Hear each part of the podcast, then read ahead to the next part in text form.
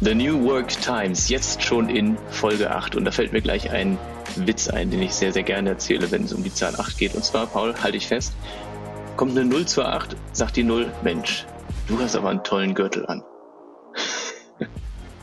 Paul, du musst an dieser Stelle jetzt lachen. Ich dachte, da käme noch was. Ich dachte, da käme noch was. Irgendeine Pointe, die mich so richtig umhaut. Ähm, ähm, Auf jeden Fall, wir sind am Start. Hier ist Julian Omonski aus Wien diesmal, wie letzte Woche schon angekündigt, mit meinem reizenden, äh, wie sagt man denn, Co-Moderator oder, oder Podcast-Partner Paul Wiegand aus Wien. Co-Host heißt es, glaube ich, in, in, in Neudeutsch, äh, aus der, aus der Podcast-Welt, ja, ja. Alles klar, Co-Host Paul. Ja. Co-Host Julian. Dir? Mir geht's sehr, sehr gut. Dankeschön. Ähm, ganz ungewohnte Grüße nach Wien. Ist diesmal die andere ja. Richtung. Ich muss auch in die andere Richtung gucken, quasi, um dich zu sehen. Nicht nach Norden, sondern, sondern ähm, nach Südosten. Ja, schauen wir mal, ob ich mich daran gewöhnen kann podcastest du immer in meine Richtung, oder wie? Natürlich. Das, das finde ich, das finde ich sehr löblich. Das freut mich zu hören. Aber das merkt man auch, finde ich. Einfach, das ist ein ganz anderer Energieflow, der dann entsteht, ist ja selbstverständlich. Ja, ja, man fühlt sich sehr viel verbundener. Wie ist es in Österreich? Wie bist du, wie Kannst bist du durchgekommen? Haben sie dich reingelassen überhaupt in dieser besonderen Situation? Ja, absolut. Man kennt mich ja. Nee, also ohne Probleme. Äh, ja, ganz entspannt mit der Bahn gefahren. Was? Gerade deswegen frage ich. Man kennt das denn jetzt heißen?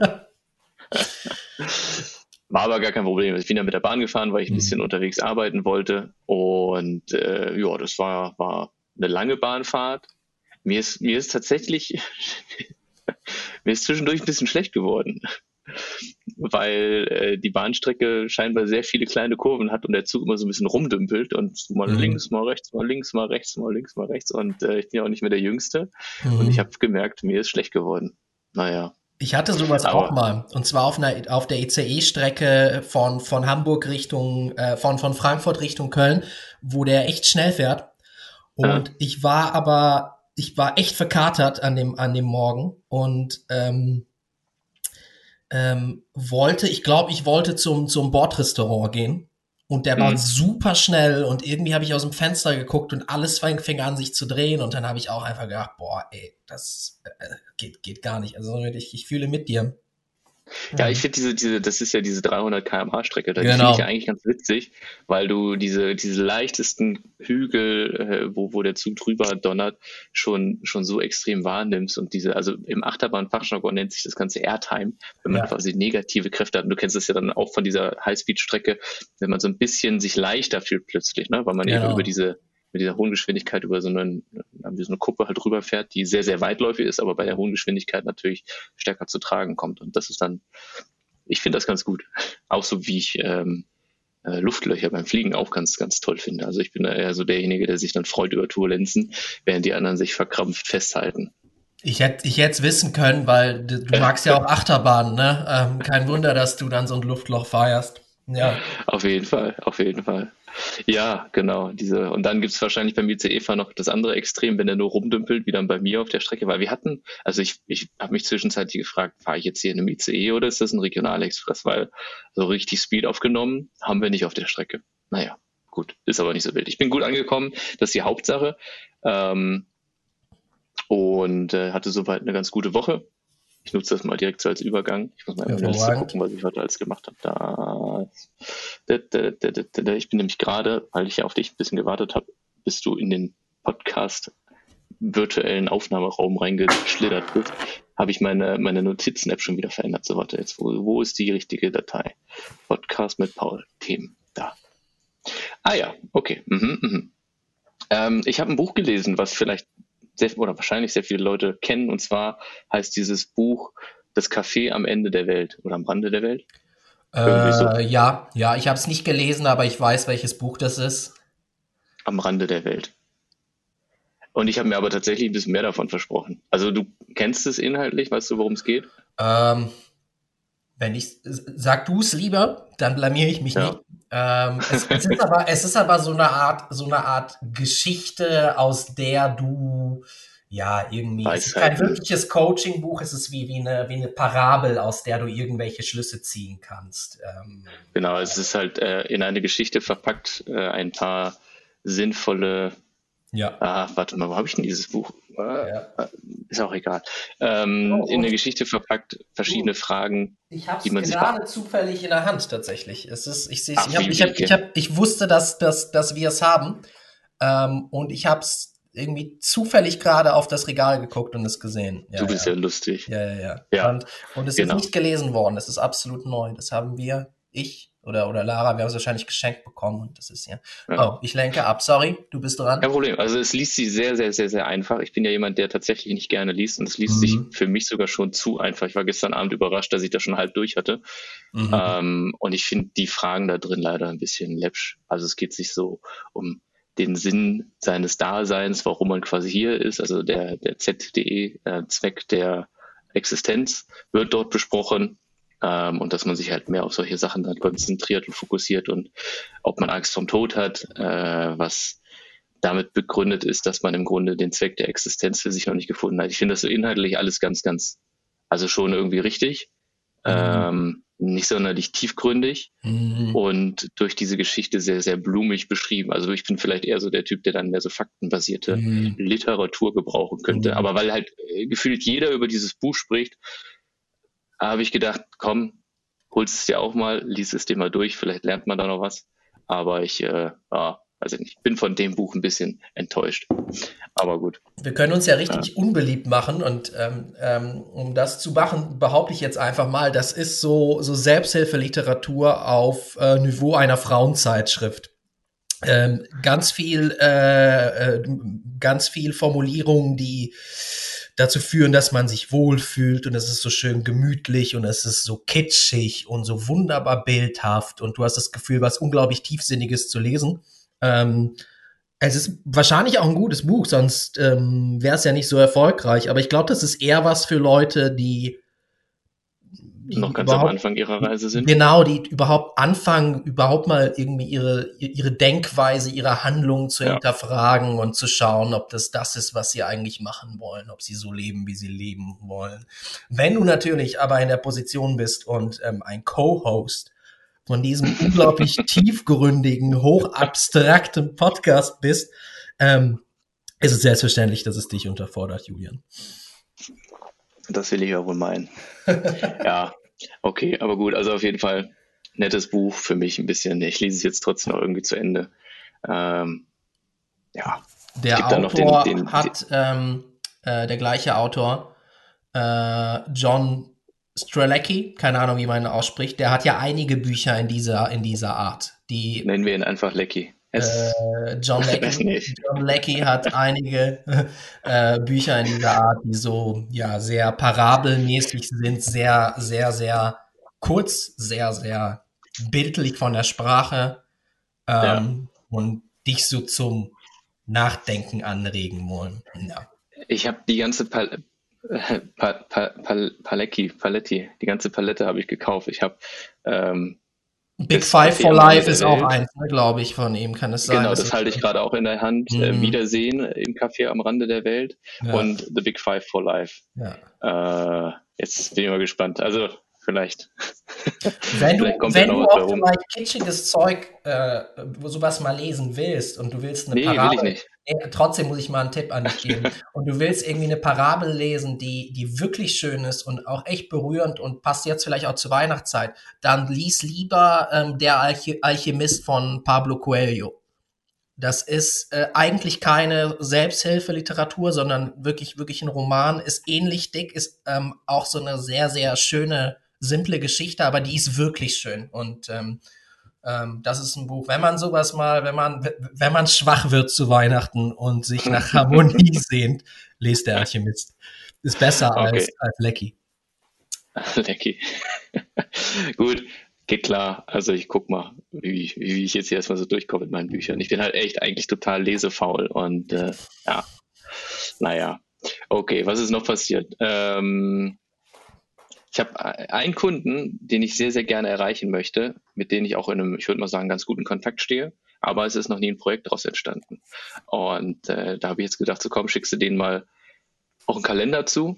Mhm. Und dann habe ich noch so eine kleine Karte dazu gepackt, weil ich dachte, das ist halt irgendwie schöner, wenn die nicht einfach aus heiterem Himmel einen von meinen Kalendern kriegen, sondern dass man noch so ein paar nette Worte verliert mhm. und denen nochmal eben sagt, wie gerne man mit denen zusammenarbeiten möchte. Und äh, ich finde, ich habe eigentlich eine ganz coole Karte gemacht. Die haben gerade eine Achterbahn in Schweden, die sie bauen. Mhm. Ähm, also es ist ein Achterbahnhersteller. Und ich habe eine Karte entworfen in der Draufsicht äh, oder die quasi eine Draufsicht auf das Layout, auf den Streckenverlauf darstellt. Das sind dann so halt so eine linienartige Grafik von, von oben gesehen, mit so vielen Schwüngen. Ne? Also mhm. wie wenn du dir so eine, um es vielleicht besser zu erklären, wenn du auf eine Formel-1-Strecke von oben guckst, dann siehst du ja auch so die Draufsicht, die Kurven und so ähnlich sieht halt ein Achterbahnlayout dann auch aus, aber ein bisschen, ja. bisschen dynamischer, schöner. Ähm, das war dann die Rückseite oder die Vorder-, also eine von den beiden Seiten von den Karten. Ich weiß nicht, was ist Vorderseite, was ist Rückseite, keine Ahnung. Und äh, ja, ähm, das habe ich halt auch genutzt, um mit dem Kunden in Kontakt zu treten, nochmal auf mich aufmerksam zu machen, natürlich auch zu sagen, so, hey, ihr wisst ja, ich will ja mit euch zusammenarbeiten und eventuell würde ich auch gerne die Anlage nächstes Jahr äh, oder für den 2022 Kalender fotografieren und mal gucken, ob, ähm, wie sagt man, steter Tropfen hüllt den Stein, stetiger, steter? Ja, steter Tropfen hüllt den Stein, ist korrekt. Ja. Ist auch eine schöne Floskel, aber ich glaube, wir haben heute eine andere. Ähm, bin ich mal gespannt, ob da jetzt was äh, vom, von denen zurückkommt, ob die sich bei mir melden oder nicht, müssen wir mal gucken. Aber ja, das ist auf jeden Fall ein Kunde, mit dem ich sehr, sehr gerne mal zusammenarbeiten möchte und äh, mir sehr viel Mühe gebe, auch ähm, ja, also auch sehr, sehr, sehr, sehr bedacht dran gehe, was die Akquise geht, angeht bei denen, weil ich die halt wirklich sehr gerne als Kunden gewinnen wollen. Was möchte. ist das genau für eine Art Kunde? Ist das ein Freizeitpark oder was, was ist das? Das ist ein Achterbahnhersteller. Ein Achterbahnhersteller. Und zwar okay. einer, wo man immer sagt, so, das ist der Rolls-Royce unter den Achterbahnherstellern, mhm. weil die mhm. so sehr, sehr saubere äh, Fahrten, also naja, also eine Achterbahn zeichnet sich halt dadurch aus, dass die vom Fahrkomfort gut ist, ja, dass du halt nicht so rappelst und hin und her mhm. geschlagen wirst, mhm. äh, sondern dass sie halt sehr, sehr sauber fährt, sehr, sehr weich ja. fährt. Ja. Trotzdem aber ein gutes Layout hat mit vielen G-Kräften und so weiter. Mhm. Und die haben wirklich ein tolles Produkt, weil man einfach, wenn man, wenn du dir eine Bahn von denen kaufst, dann zahlst du zwar auch mehr, aber du kannst eben sicher gehen oder davon ausgehen, dass die Bahn kaum Vibrationen hat. Und deswegen sagt man, das ist der Rolls-Royce unter den, unter den Achterbahnherstellern. Und ich finde die Bahnen, die sehen auch tatsächlich sehr, sehr ästhetisch aus. Mhm. Mm, die haben so ein anderes Schienenprofil, was, was, was, was äh, viele Hersteller so nicht nutzen. Also eigentlich keiner, es nutzen nur die. Ähm, und deswegen ist es ästhetisch ein ganz, ganz tolles Produkt und von den Fahreigenschaften. Und irgendwie mag ich die Philosophie von dem Unternehmen, weshalb ich so gerne mit denen arbeiten wollen würde. Und da bin ich mal gespannt, was da so zurückkommt. Das bin ich natürlich auch werde ich berichten. Das ist eigentlich auch nur so die Vorgeschichte, weil ich mal hoffe, dass die sich melden. Ja. Also wir stehen halt schon so grundsätzlich im Kontakt. Ähm, aber dann habe ich vielleicht schon die Vorgeschichte für nächste Woche geschaffen. Kalender ist auf jeden Fall Ende letzter Woche angekommen. Deswegen sollte da innerhalb der nächsten paar Tage vielleicht was bei rumkommen. Mhm. Ja, ansonsten, äh, ich hatte ja schon erzählt, mit der Bahn bin ich nach Wien gefahren, habe mir relativ viel oder habe mich ja bewusst für die Bahnfahrt entschieden, um Aufgaben zu erledigen und habe mir äh, einige Aufgaben auf die, auf die Liste gesetzt und äh, ich habe ein bisschen gearbeitet in der Bahn, aber das waren so Mammutaufgaben. Ne? Und dann bin ich so für mich auf eine, auf eine bessere Strategie gekommen. Da kann man jetzt auch überlegen, ob das so ein Ausweichen war oder ob das einfach sinnvolles Reflektieren war. Ähm, da bin ich sehr gespannt. Warum? Also ich, ein Thema ist E-Mail-Postfach aufräumen. Ja, ich habe tatsächlich irgendwie in diesem einen E-Mail-Postfach 1500 E-Mails, die nicht sortiert sind, weil ich mhm. irgendwann mal wieder mhm. aufgehört habe, E-Mails zu sortieren. Und mhm. dann wird es immer mehr und immer mehr und jeden Tag kommen neue E-Mails rein und ich hab, irgendwann denkst du so, komm, bringt jetzt auch nichts da irgendwie aufzuräumen. Und dann habe ich gedacht, das ist eine Aufgabe für die Bahnfahrt. Das ziehst du das jetzt einmal durch und kümmerst dich um deine 1500 E-Mails sortierst die alle in Ordner ein. Und habe ich damit angefangen und dann habe ich gemerkt, so, boah, nee, ey, da habe ich jetzt auch keinen Bock, das jetzt hier neun Stunden zu machen. Und dann habe ich das für mich runtergebrochen in, ich sag mal, 20 E-Mails pro Tag. Und damit fahre ich jetzt persönlich besser. Also ich mache jetzt jeden Tag immer so, das sind dann sogar mehr, das sind dann so mhm. 20, also für sagen fast 50 E-Mails, die man dann jeden Tag da irgendwie äh, entsprechend einsortiert. Und ähm, das war ein, ein ein Lichtblick für mich. ich halt, also ich habe auch da irgendwie die falsche Entscheidung meiner Meinung nach getroffen, dass ich das alles dann gesammelt habe und alles auf einmal machen wollte. Ja. Ja, das Thema hatten wir ja in, in Podcast vorher schon. Das ist eben, ähm, äh, machst du es quasi in Baby Steps, machst du kleine Schritte, dafür täglich oder regelmäßig oder machst du alles auf einmal und, und, und ja. so viel wie es geht. Und in der Regel fahre ich mit Baby Steps besser. Gerade bei, bei ähm, größeren Projekten oder bei Gut, E-Mails sind jetzt kein großes Projekt, aber du wirst wahrscheinlich, davon kann man ausgehen, dein Leben lang E-Mails sortieren müssen. Das heißt, es ist nichts, was äh, du nur einmal alle zehn Jahre machst und danach gar nicht mehr. Ähm, somit, wenn du es so machst, wie du es gerade vorhast, mit den kleinen Schritten, ähm, ist die Wahrscheinlichkeit recht hoch, dass du dir daraus eine, eine, eine, ähm, eine Gewohnheit entwickelst. Eine Routine, ja. Genau, du hast, richtig. Du hast dann eine, eine Routine und damit hättest du das Problem für immer gelöst, wenn du dich nämlich daran gewöhnt hast, einmal pro Woche deine Mails zu sortieren. Dann wirst du ja. wahrscheinlich nicht mehr in, ähm, in die Situation kommen, dass du anderthalbtausend unsortierte Mails hast. Was eigentlich echt eine Menge sind, oder? Du, ganz ernsthaft, das ist bei mir, ähm, zumindest bei, bei dem einen Postfach, was ich habe, ist das ähm, eigentlich genauso. Aber das ist auch so, da ist nichts Wichtiges bei. Also da ist meine Motivation, die zu sortieren, ist auch echt nicht da. Also ich finde, weißt du, was, was ich halt so schwierig finde, ist eben auch die, die richtige Ordnerstruktur zu finden. Also sortiert man das dann quasi nach dem Ansprechpartner, also nach dem Kontakt, mit dem man da sich austauscht oder nach dem Unternehmen, für den dieser Mensch arbeitet. Dann habe ich aber auch Projekte, die mehrere Unternehmen miteinander verknüpfen, also zum Beispiel ein Achterbahnhersteller und ein Freizeitpark, dann wird schon wieder tricky, ja. Dann müsste man mhm. vielleicht sagen, okay, dann ist das ein Projekt von dem Kunden. Das heißt, sagen wir mal, es ist ein Projekt von dem Freizeitpark, wo aber der Hersteller eine Achterbahn hingeliefert hat. Dann muss ich aber den E-Mail-Verkehr von dem Hersteller ausgehend, weil es projektbezogen ist, zum Park ziehen, also in den Parkordner ziehen. Verstehst du, was ich meine? Am leichtesten. Also wie würdest du es, welche Sortierung würde dir helfen, es am schnellsten wiederzufinden, wenn du es, wenn du suchst? Also mal ganz ehrlich, im Grunde genommen braucht man diesen ganzen Sortierquatsch doch gar nicht. Du hast eine Suchfunktion, da schreibst du dann den Namen vom Hersteller rein und dann findet man schon irgendwie den Kram wieder. Also das ist so meine Herangehensweise. Aber von der anderen Seite nervt mich halt auch, dass dann 15.000 E-Mails in, 15 ist zu viel, aber halt anderthalbtausend E-Mails in dem Oberordner rumfliegen.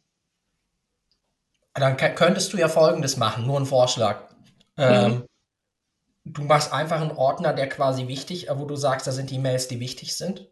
Und äh, den Rest lässt du so, wie, wie, wie er ist. Und in dem Ordner, wo die wichtigen sind, kannst du dann ja mit der Suchfunktion an, ähm, findest du deine Mails scheinbar schon. Und schon machst du dir gar nicht so viel Arbeit, weil es wirkt auf mich so, als ob du nicht prinzipiell darunter leidest, dass du die Sachen nicht findest. Ja, eben, also finden tue ich sie halt schon. Ja. Wie, wie, wie, also wenn du das erzählen darfst, wie ist das denn bei dir strukturiert? Also ich habe mein, mein, mein privates äh, ist äh, eine, eine absolute Katastrophe tatsächlich. Mhm. Mhm. Und was, ähm, was die Arbeit angeht, das ist ähm, dass ich auch nur so strukturiert, dass es halt ein Ordner ist und irgendwann ist der einfach, sind da unglaublich viele Mails irgendwie drin und dann mache ich mir, nehme ich mir die Zeit und, und lösche dann irgendwie mal ein paar hundert. Aber es ist im Prinzip genauso, ich mache es genauso wie du. Ich finde die immer, die Mails, eben durch, die, durch eine Suchfunktion und ähm, ja, es ist einfach so, ähm, es kommt irgendwann der Punkt, an dem ich sehe, ich muss zu weit zurück, um, um, um zur Mail zu kommen. Aber es ist nicht so, dass ich sie nicht finde. Und dann denke ich, ach komm, jetzt nimmst du ja die fünf Minuten und dann ähm, entrümpelst du mal dein, dein, dein, dein Business-Ordner. Ja. Naja, also ich habe das jetzt auf jeden Fall beschlossen, dass ich, also ich habe jetzt noch irgendwie so 1000 E-Mails vor mir. Äh, mhm. Ich ziehe das jetzt mal einfach mal durch. Ich denke, in zwei Wochen, wenn ich jeden Tag daran gehe, ist das auch erledigt und äh, dann schaue ich mal, wie sich das anfühlt. Es wird sich bestimmt hervorragend anfühlen. Sicherheit. Ja. Und dann muss ich nur den Moment abpassen, wenn es wieder überhand nimmt und man sich nicht mehr darum kümmert. Kriegst du bestimmt hin. Du merkst, ich will okay. das Thema wechseln. Ich finde das E-Mail-Thema voll langweilig. ja, ist okay. Ich bin auch quasi am Ende. So und so überhaupt. Äh, aber dann erzähl, du hast ja Social Media mäßig, Instagram wolltest ja die Strategie ein bisschen anpassen.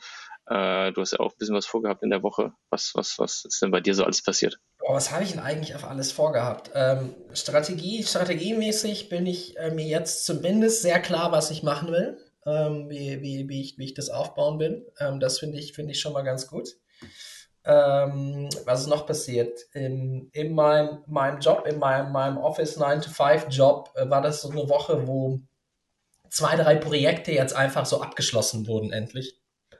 Ähm, und äh, ja, das fühlt sich ganz gut an und somit bin ich jetzt in so einer in so einer Stimmung, wo ich merke, dass das Jahr sich jetzt echt dem Ende zuneigt. Weil ähm, alles, was, was jetzt da kommt, ist eigentlich eine Planung vom nächsten Jahr. Und wenn es soweit ist, weißt du, dass das Jahr nahezu zu Ende ist. Und ähm, ja, und ansonsten, ähm, was habe ich mir hier notiert? Was war, was war los bei mir letzte Woche? Ähm,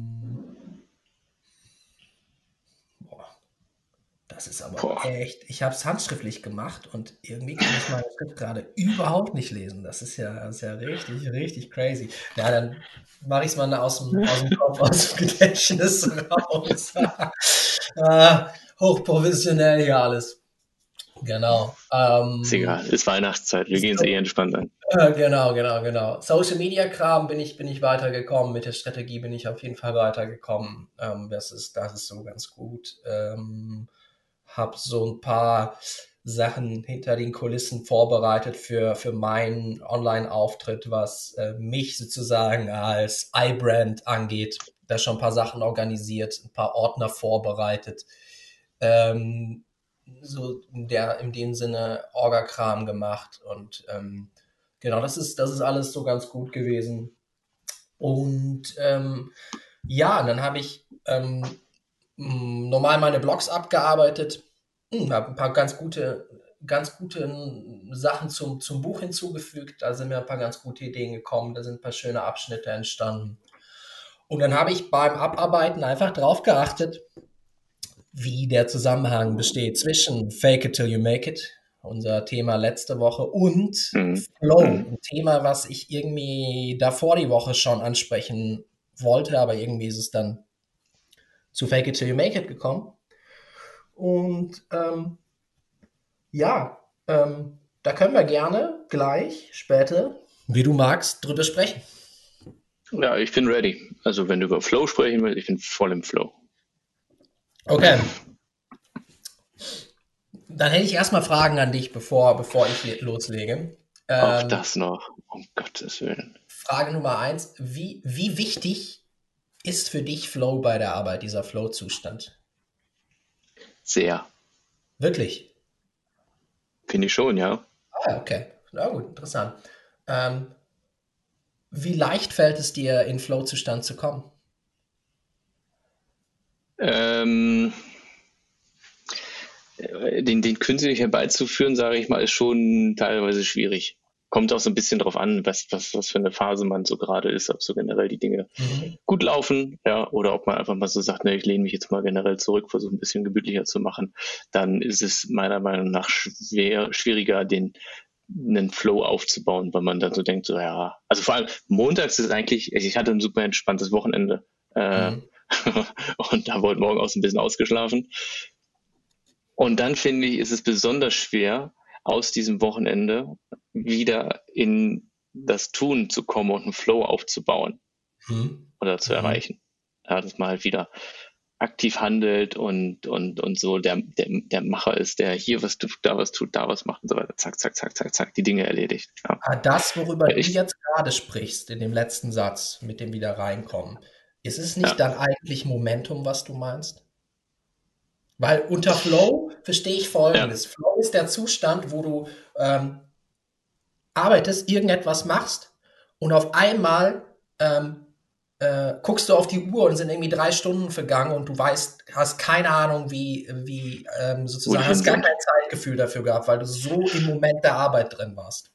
Ja. Ein Momentum ist, ähm, dass du ähm, eine so automatisierte Routine hast im, im Angehen der Arbeit, dass, dass, dass du ähm, gar keine Disziplin brauchst oder dich sehr wenig Disziplin brauchst, um dich über, überhaupt an die Arbeit zu machen. Die Definition würde ich auch unterstreichen. Also so jetzt im, im Nachhinein. Ja. Aber jetzt zurück zum Flow. Ähm, so wie sich das für mich anhört, bist du aber jemand, also du bist, du würdest sagen, du bist regelmäßig in, in Flow-Zuständen, ne? Würde ich schon sagen, so wie es sich bei dir anhört. Also es kommt halt schon vor, dass man in Projekten so versackt oder in Aufgaben. Es gibt halt auch teilweise, deswegen habe ich so auf die Bahnfahrt gebaut, wenn man dann anfängt mhm. äh, und E-Mails sortiert, dann kann ich mich halt auch an, also es ist nicht das erste Mal, dass ich mein Postfach so aufräumen musste. äh, dann merkt man auch teilweise, wie man dann das einfach durchzieht und sagt, nee, komm, ich mache die auch noch. Und jetzt sind noch irgendwie 500 drin, komm, die schaffe ich auch noch. Und dann sind noch 300 mhm. drin, dann mache ich auch noch 200, 100, 50, 10. Okay, zack, bam, geschafft.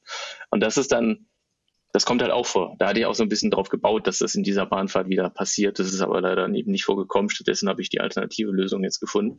Mhm. Ähm, ja, also ich bin schon öfters mal im Flow. Ich musste jetzt auch so eine komische Liste da fertigstellen zu einem Fotoshooting, wo ich äh, die Persönlichkeitsrechte auflisten musste. Hatte ich auch keinen Bock drauf. Und dann habe ich mich da auch jetzt hingesetzt und habe eigentlich auch gedacht, das ist eine Aufgabe, die ich dann vielleicht zwischendurch wieder abbreche, weil ich denke, jetzt habe ich für mich erstmal genug getan. Mhm. Äh, aber da war ich dann trotzdem auch irgendwie im Flow drin. Da habe ich so einen Automatismus für mich gefunden, um das dann äh, durchzuführen, umzusetzen. Mhm. Da ist irgendwie Flow entstanden, auch wenn es nicht unbedingt meine Lieblingsaufgabe dann mhm. insgesamt gewesen ist. Mhm. mhm. Du hast eben was angesprochen, was äh, ich auch festgestellt habe. Das habe ich vor, vor zwei, drei Wochen habe ich da ein kurzes Video auch über, über ähm, auf Instagram gepostet.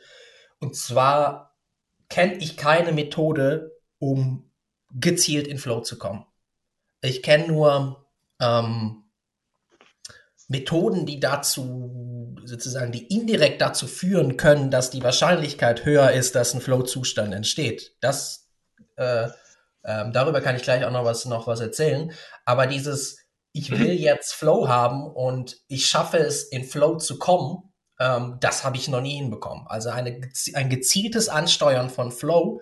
Ich wüsste nicht, wie es geht. Wenn es irgendjemand weiß da draußen, schreibt, schreibt uns auf, auf Instagram. Äh, ich bin sehr, sehr gespannt. Das würde mich sehr interessieren, wenn das. Aber nicht irgendwie so ein tibetisches Meditationszeug. Also irgendwas, irgendwas Praktisches, was man auch umsetzen kann. Klingt jetzt aber sehr abwertend. Heute, heute ist die Sendung, wo wir, äh, wo wir in Ungnade fallen mit ganz vielen Leuten. Habe ich eben schon gedacht, als du von den also, Frauenzeitschriften ähm, gesprochen hast. Genau, genau. Da, da fing es an und seitdem, ja, wenn man einmal den Weg eingeschlagen hat, dann, dann ist das Momentum so groß und dann kommt man zwischenzeitlich auch noch in Flow und dann bist du so tief drin und kommst nicht mehr raus. Okay. Also, wie kommt man in Flow, Julian? Ja, weiß ich nicht, sag du es mir. Wir, gestern, also ich meine, äh, ich glaube ursprünglich, warum wir das auch in der letzten Woche noch nicht besprochen hatten, das Thema Flow war ja, weil wir eine, oder vielmehr du eine Systematik davon darin gesehen hast, wie man von Fake it till you make ja. it zu Flow kommt. Ja, ja. Und äh, ich kann gern den, den, den theoretischen Prozess kurz zusammenfassen. Ähm, und ähm, ich sage auch, dass der für mich ganz gut funktioniert hat die Woche. Und zwar haben wir ein, ein, ein funktionierendes Fake it till you make it ähm, ungefähr so dies, ähm, definiert letzte Woche, dass ähm, du davon ausgehst, dass du alle Kapazitäten hast, alle mentalen Kapazitäten, um eine Aufgabe erfolgreich zu bestreiten, ähm, wenn du sie angehst.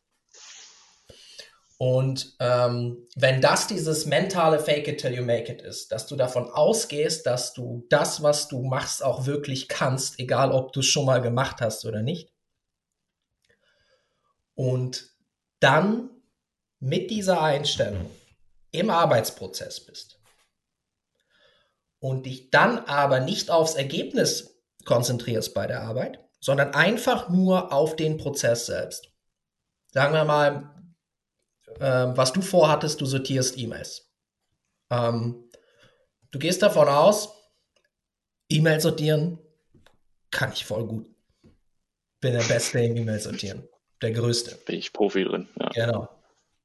Hast zwar 1500 unsortierte E-Mails in der, ähm, im, im Postfach, gehst aber halt trotzdem davon aus, dass du der Beste drin bist oder zumindest sehr, sehr gut.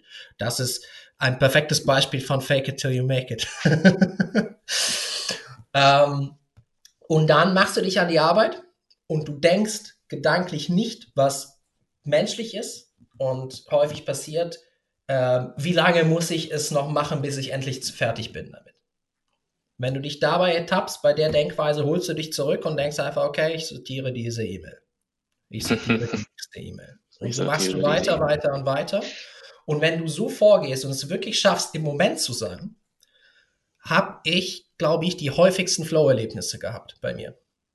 Und sobald ich meinen Fokus, meine Aufmerksamkeit ergebnisabhängig mache und aufs Ergebnis richte, ist meistens auch der Flow weg, selbst wenn ich im dem Moment im Flow war. Und das Krasse beim Flow ist auch, du merkst erst, dass du im Flow warst, wenn du ihn verlassen ja. hast. Du bist, ja. das ist, das ist so das, das absolut Absurde daran, aber wahrscheinlich ist genau das auch das, das Faszinierende daran, dass wir ihn fast nur unbewusst wahrnehmen können, diesen Zustand. Aber dann hast du im Grunde schon fast selbst äh, die, die, die Frage, wie man in den Flow kommt, beantwortet.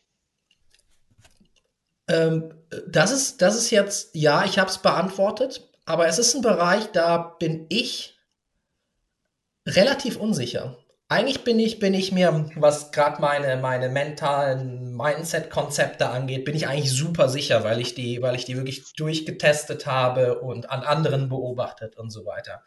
Und äh, bei dem Thema bin ich relativ ähm, unsicher, genau aus diesem, Zus äh, aus diesem Grund, den ich gerade genannt habe. Ähm, sobald du weißt, dass du im Flow bist, bist du wieder nicht im Flow. Und somit ist die, die Überprüfung fällt einem schwer, fällt mir schwer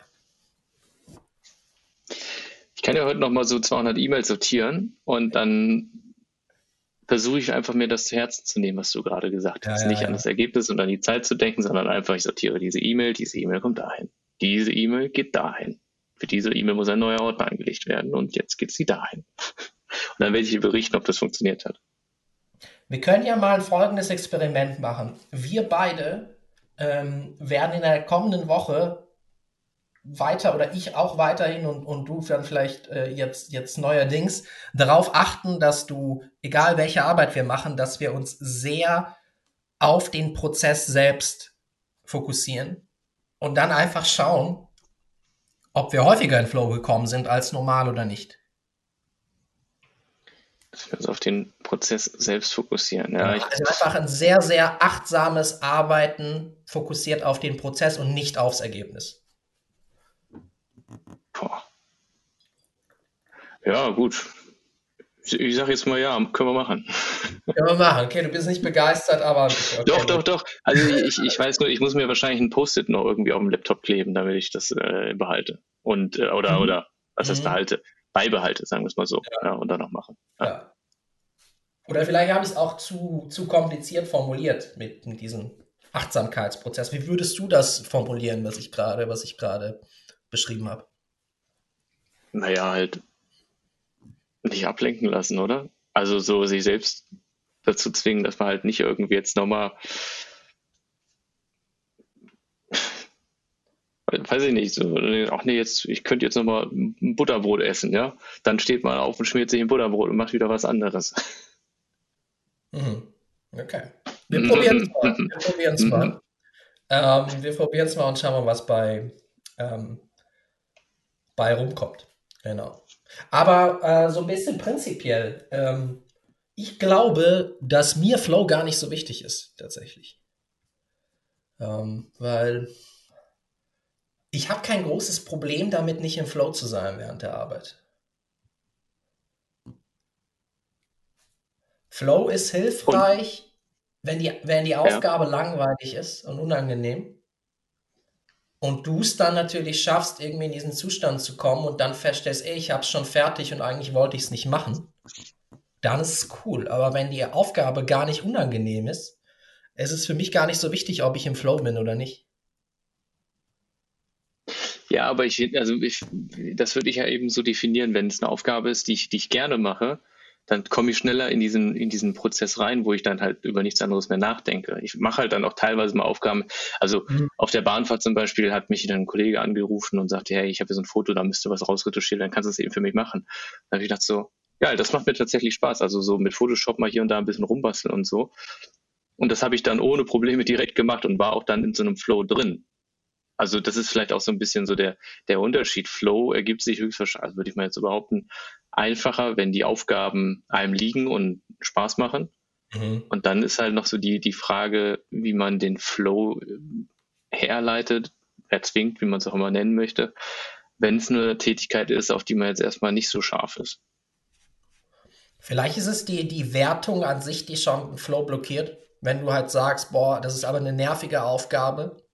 Mhm. Und dass du dadurch schon mehr Widerstand herstellst. Dass es dir vielleicht deswegen allein durch diese Formulierung schon, schon schwerer machst. Könnte sein. Würde, würde dazu passen, was du gesagt hast, dass ähm, wenn, wenn du dich an eine Aufgabe machst, wo du keinerlei, wo du dich nicht überwinden musst, sie anzugehen, ähm, dass es dir dann leichter fällt in, äh, oder dass es dann wahrscheinlicher ist, dass du in Flow-Zustand gerätst. Wie könnte man eine nervige Aufgabe sonst formulieren, damit es vielleicht nicht so getriggert wird? Ähm, einfach gar nicht formulieren. Also gar nicht wertend formulieren. Alle Aufgaben. Die, die du geil findest und auf die du dich freust, das finde ich, kannst du schon formulieren. Also das ist jetzt eine spontane Antwort von mir. Ich habe mir da keine Gedanken zugemacht. Aber warum, ähm, warum die positive Energie wegnehmen, wenn sie da ist? Aber wenn ja, das du, ist richtig. Ja, aber wenn du merkst, ja, dass das Negative da ist, warum versuchst du nicht einfach, es so neutral wie möglich zu formulieren, um zumindest einen Teil dieser Energie raus, rauszunehmen? Ja, es, es zumindest zu neutralisieren. Richtig. Dass man ja. sagt, die guten Aufgaben werden weiterhin gefördert und gepusht, aber die schlechten, äh, ich nenne es jetzt nochmal nervigen Aufgaben, werden nicht weiter unnötig aufgebauscht durch das negative Empfinden, was man damit verbindet. Und da sind wir wieder mit äh, sich auf den Moment fokussieren und nicht auf das Ergebnis. Das ist besonders hilfreich bei unangenehmen Aufgaben und Situationen. Und zwar habe ich ähm, irgendwann mal vor lass es zwei, drei Jahren, habe ich irgendwo mal ein Video gesehen und da, zwar ging es darum, wie du unangenehme Gespräche führst. Und der Typ, ich weiß gar nicht mehr, wer das war, der hat Folgendes gesagt. Er meinte, wenn du ein unangenehmes Gespräch führst oder ein, ein Gespräch, was, was für dich sehr, sehr wichtig ist, zum Beispiel ein wichtiges, einen wichtigen Pitch, ein wichtiges Verkaufsgespräch oder ein Bewerbungsgespräch. Mhm. Ähm, was du auf keinen Fall machen darfst, ist dich eben äh, darauf konzentrieren, dass es für dich wichtig ist, wie dieses Gespräch ausgeht. Was du stattdessen machen sollst, ist, du ähm, bereitest das Gespräch vor und du überlegst dir, was eine gute Performance wäre für dich. Wie du deine, wie du deine eigene Performance oder wie du ähm, deine Performance, äh, welche Kriterien für eine gute Performance du hast. Und zwar sind das, sind diese Kriterien nicht, dass du eben den Job bekommst, sondern zum Beispiel, ähm, ich rede, ich artikuliere klar und deutlich, ich rede ruhig und wenn ich das Gefühl habe, dass das Gespräch unangenehm läuft, werde ich meinen mein Ton nicht ändern und genauso artikulieren wie vorher. Mhm. Und wenn du dann in so einem Gespräch bist und du dich nur darauf fokussierst, wie du gerade dich verhältst in diesem Gespräch, und da dein Fokus in diesem Moment hältst und nicht abschweißt darauf, oh mein Gott, äh, es läuft gut, wenn ich Glück habe, kann ich den Job bekommen oder oh mein Gott, es läuft schlecht, ich habe ich hab den Job hundertprozentig nicht. Dann habe ich festgestellt, meisterst du solche Situationen, Gespräche etc., die unangenehm sind, am besten. Wie, wie bist du darauf gekommen? Ich bin drauf gekommen, weil ich das äh, ähm, irgendein Video auf YouTube dazu gesehen habe und so, dann habe ja, ich es ja. hab ausprobiert und habe festgestellt, dass es, dass es wirklich funktioniert. Ähm, das klingt super spannend, ja. Ja, ich habe das ähm, die ersten Male ähm, bei Telefonaten ausprobiert. Und zwar, ähm, wenn du irgendeinen Kollegen anrufen musst, weil, weil ähm, irgendein Projekt nicht gut läuft ähm, und du weißt eigentlich, im Vorhinein, dass du dich, dass du keine Einigkeit erzielen wirst mit dem. Oder du, ähm, du musst irgendwie mit, dein, mit deinem Chef sprechen und ähm, du hast das Projekt nicht so umgesetzt, wie, wie es eigentlich sein sollte und du weißt, dass es nicht gut war. Mhm. So, und normalerweise gehst du in solche Gespräche und denkst, oh mein Gott, hoffentlich ist es bald vorbei, hoffentlich ist es nicht schlimm genug. Und ähm, ähm, Fokus auf den Moment einfach zu sagen, okay, ich sage jetzt das und das. Und dann achtest du drauf, wie du es sagst. Und dann beobachtest du dich und dann denkst du, ja, okay, ich könnte noch ein bisschen ruhiger werden vor meiner Stimme. Oder ich könnte lauter werden, deutlicher sprechen, längere Pausen machen. Und dann beobachtest du dich dabei und korrigierst dich so in kleinen Schritten im Moment. Und, und zack, bist du durchs Gespräch durch und in der Regel besser und angenehmer oder auch mit einem besseren Ergebnis als vorher, ähm, weil äh, du natürlich auch ruhig geblieben bist. Du hast gezeigt, dass du in einer unangenehmen Situation so performen kannst, wie du sonst auch performst. Wie sind wir jetzt hier hingekommen?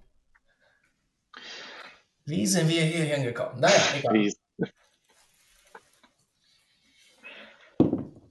Ach ja, so ist es. Okay, Julian, wie machen wir weiter? Äh, die Floskel der Woche steht noch auf dem Programm. Ja, dann komm. Ich weiß nicht, was du vorbereitet hast. Vielleicht, äh, vielleicht ist das ja ein, ein, ein Kickstarter für ein weiteres tiefes Gespräch. Wollen wir nicht übertreiben hier. Ähm, ich habe leider nichts zum, zum, zum Schlagzeugspielen hier. Das heißt, ich werde die Floskel der Woche. Woche. Okay.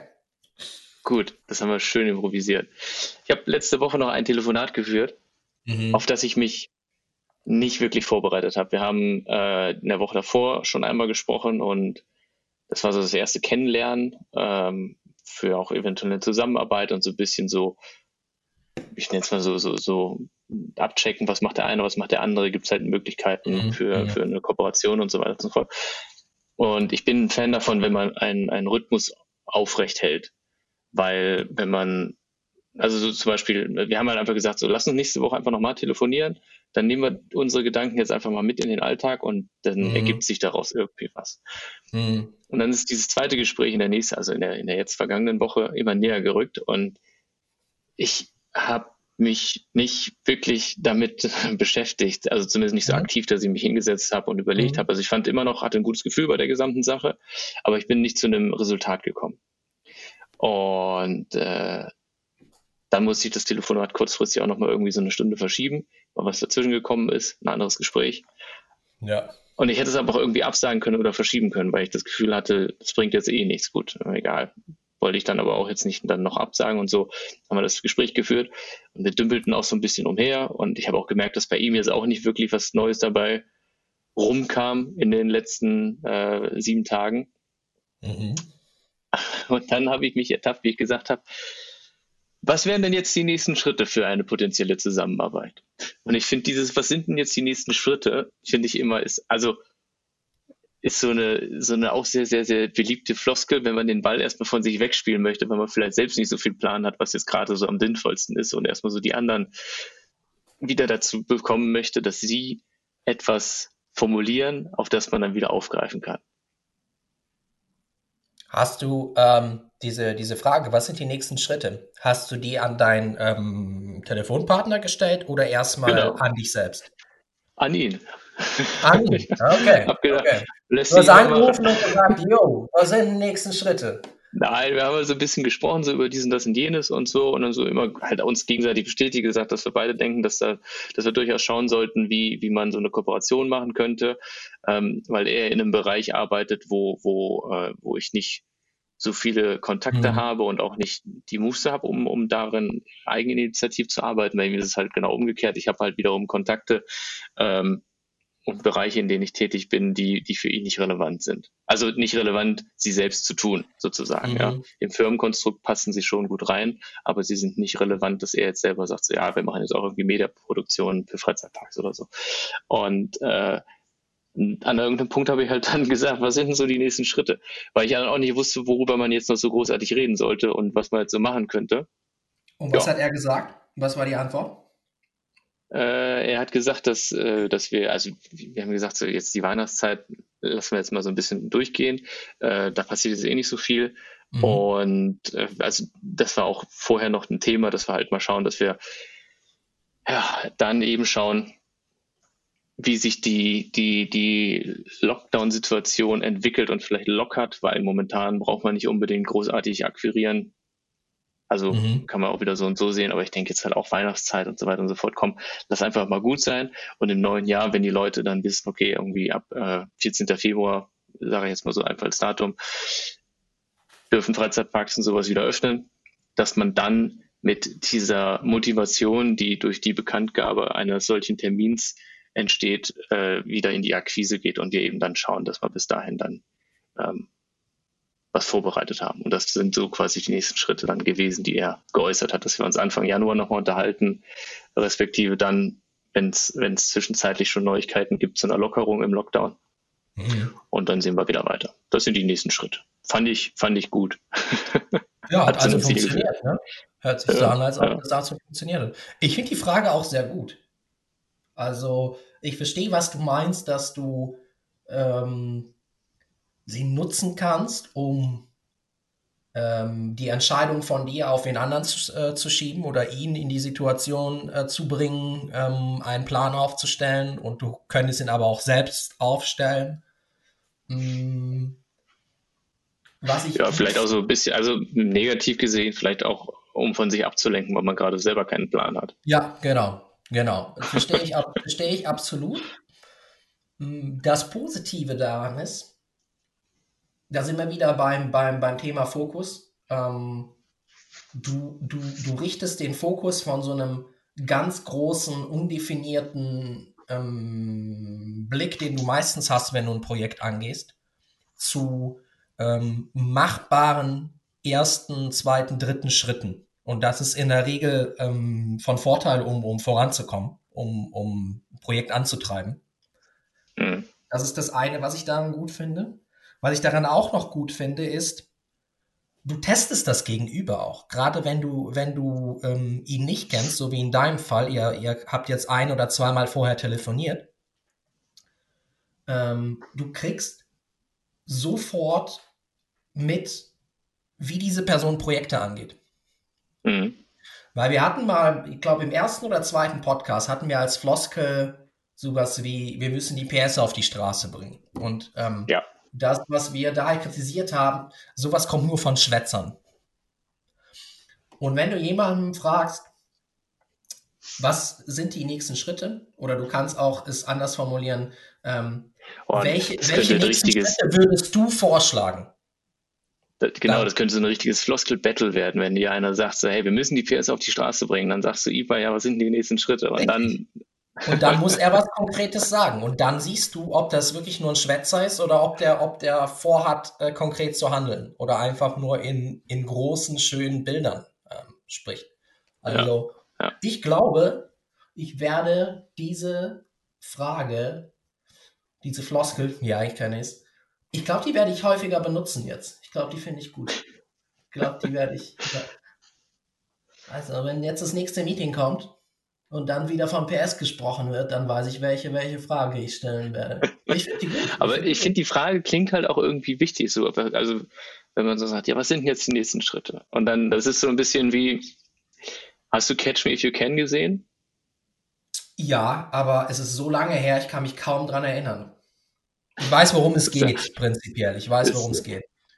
Und er, er macht das ja eigentlich auch ganz geschickt, dass er immer so die Fragen so umlenkt und so. Und dann ist er irgendwie ist er als Arzt im Krankenhaus mhm. und, und dann hat er irgendwo aufgeschnappt, sind sie d'accord? Und dann, dann haben halt, hat er seine, seine, er ist glaube ich Oberarzt da oder so und hat halt ganz viele Leute, die in einer Ausbildung sind und unter ihm sind. Und dann lässt er sie halt in einem akuten Fall, weil da gerade jemand eingeliefert wurde, vorschlagen, was sie jetzt machen würden. Und dann fragt er einen anderen, sind sie d'accord? Und im Grunde genommen managt er nur so, um, um für sich die richtigen Antworten zu bekommen, um sich abzustimmen, abzugleichen, ob die Entscheidungen, die da jetzt getroffen wurden, richtig sind und holt sie so, so eine, also das geht so ein bisschen so eine ähnliche mhm. Richtung, finde mhm. ich, von wegen, dass man eben von erstmal die anderen Leute dann wieder zuliefern lässt und, und sich aber trotzdem dadurch ganz gut darstellen kann.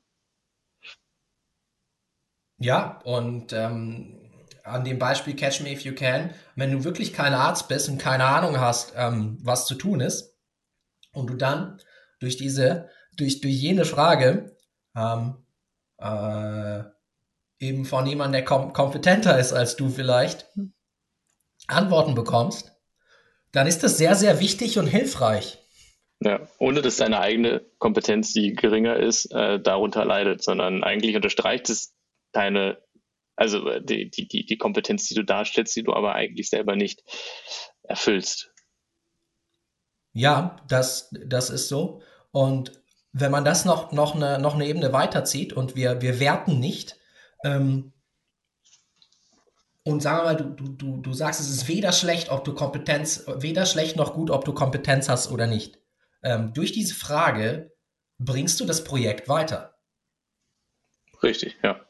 Ja, es mag sein, dass du dann, wenn du es sehr, sehr geschickt anstellst, ähm, das Wissen anderer ausnutzt für dich und auch dadurch deinen Status in, der Kon in, in dem Gespräch steigerst. Weil du ja dann so der, der Manager bist. Ne? Wenn du sagst, was sind die nächsten Schritte, bist du derjenige, der organisiert und der andere liefert, äh, arbeitet zu. Das ist ja auch die, die Gesprächsdynamik, die dadurch entsteht. Ja, genau. Und, aber ich, ich finde es hilfreich. Der Flow. Ist absolut hilfreich. Ich werde es häufiger benutzen und, äh, und hier berichten, wie es geht. Vielleicht Sehr gut. wollen die Leute dann gar nicht mehr mit mir arbeiten. Schauen wir mal. Nee, weil die merken, sie müssen nicht selber so viel tun. Mhm. So viel nachdenken. So viel ja, ich tun. muss das schön subtil machen, dass es nicht zu sehr auffällt, auf jeden Fall. Kannst du auch mal anders formulieren oder so. Ja, ja alles, alles cool. klar. Cool. War, eine gute, äh, war, war, ein guter Satz ähm, als Floskel der Woche. Fand ich gut. Sehr schön. Das freut mich. Paul, was steht denn noch an bei dir in der nächsten Woche? Genau, und dann kann ich wieder, soll ich wieder mal in meine Notizen gucken. Schau, raschel mal mit Zetteln, damit es wichtig klingt. ja. So, das war ein eindeutiges Rasseln. ähm, nee, ich kann jetzt tatsächlich die, die Notizen in, in dem Blog, die kann ich tatsächlich lesen. Ähm, da war ich besser drauf als bei den ersten.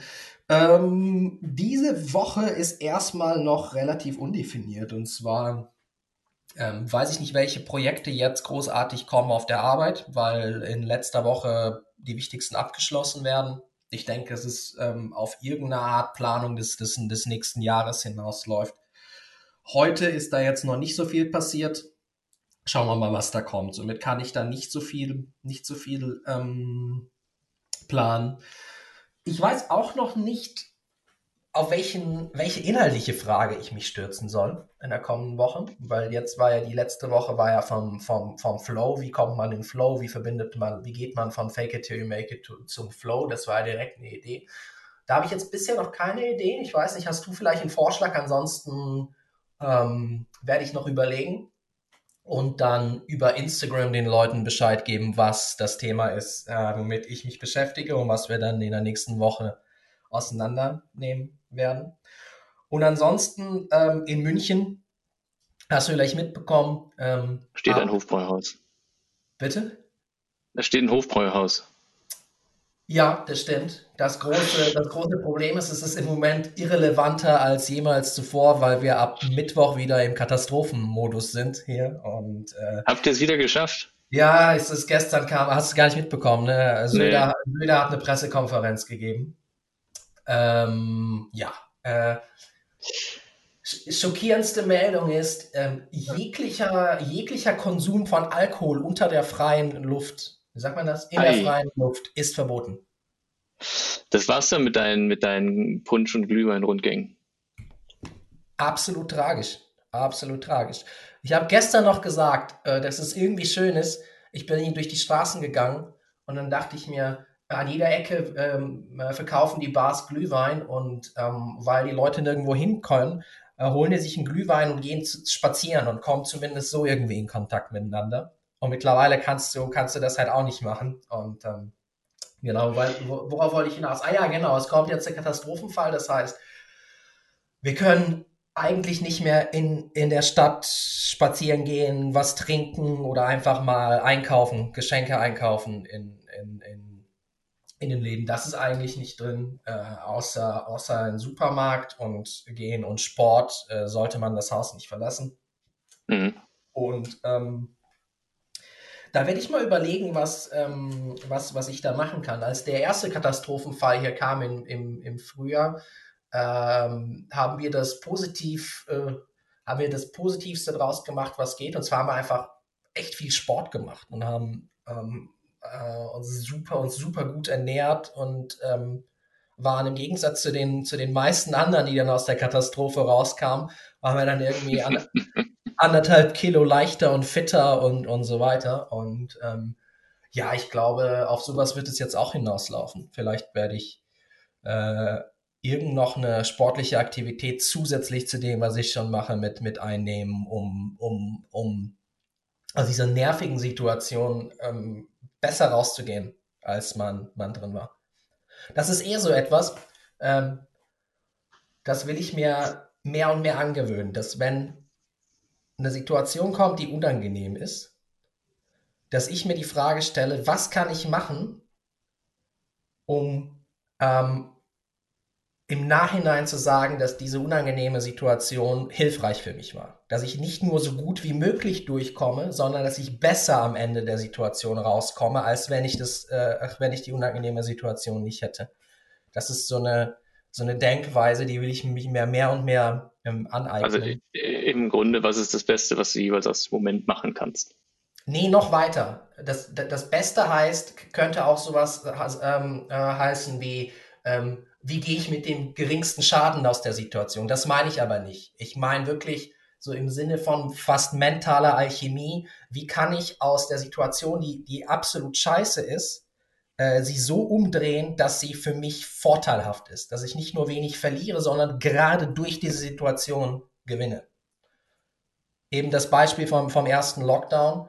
Ähm, du kannst nirgendwo hin. Ähm, äh, und die meisten Leute hängen zu Hause ab, äh, essen und trinken und werden fett.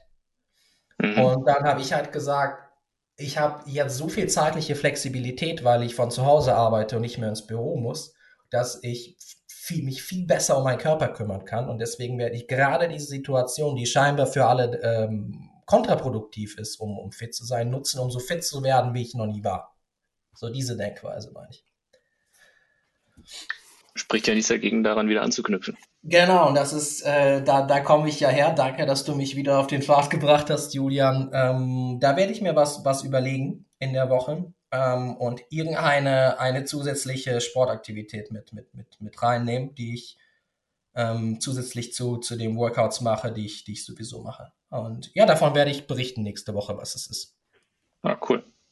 Also bei mir ist so, ich äh, versuche momentan mm, tagsüber immer ein bisschen zu lesen, morgens und abends nach Möglichkeit so ein bisschen. Mhm. Äh, auch wenn die Literatur gerade nicht so super spannend ist, aber allein um in den Flow zu kommen oder den, mhm. das Momentum aufrechtzuerhalten.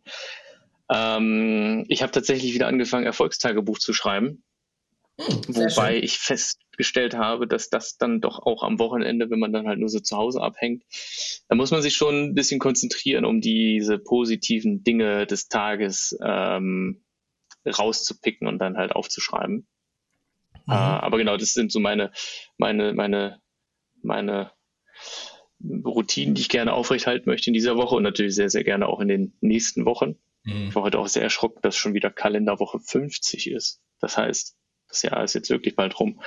Ähm, ja, und ansonsten sind so normale Aufgaben, Arbeitsaufgaben, ist halt nichts Spannendes, so was gerade diese Woche jetzt richtig erwähnenswert ist. Also ich nutze halt die Zeit auch jetzt hier.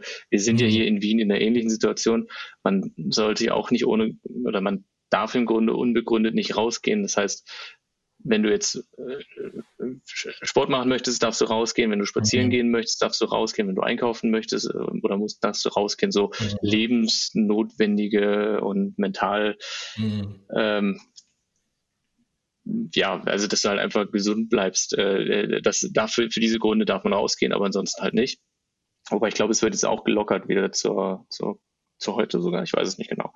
Ähm, aber nichtsdestotrotz, ich habe mir halt auch hier meine mein, mein Homeoffice, meine kleine Workstation aufgebaut, wo ich dann sitze und ja, meine Gedanken niederschreibe, viel Textarbeit mache. Und das ist auch so ein bisschen das, was ich jetzt in den nächsten Wochen noch weitermachen möchte. Einfach ähm, Content schaffen. Ich weiß gar nicht, ob ich das letzte Woche schon erzählt habe. Content schaffen, den ich dann in den nächsten Wochen und Monaten aus der Schublade ziehen kann und dann nutzen kann, um ja für noch mehr Aufmerksamkeit auf mein Unternehmen und auf das, was wir so tun und können, zu richten. Hervorragend. Also ich halte ja. fest, ähm, du willst äh, anfangen, dir zwei Gewohnheiten anzueignen. Nummer eins ist äh, Lesen und ja. Nummer zwei äh, Erfolgstagebuch führen. Genau, richtig. Alles klar. Und dann natürlich das Zeug, was sowieso ansteht. Um, und Produktivität halt einfach aufrechthalten. Ja. Also das, das ist halt wirklich, das ist so ein bisschen wie, wenn man gegen so eine Gegenstromanlage schwimmt, ne? Weil, es, weil irgendwie, ich finde, also ich habe letztens ja schon mal gesagt, die Tage werden trauriger und grauer, aber wenn man das wiederum anders für sich formuliert, dass das wiederum mhm.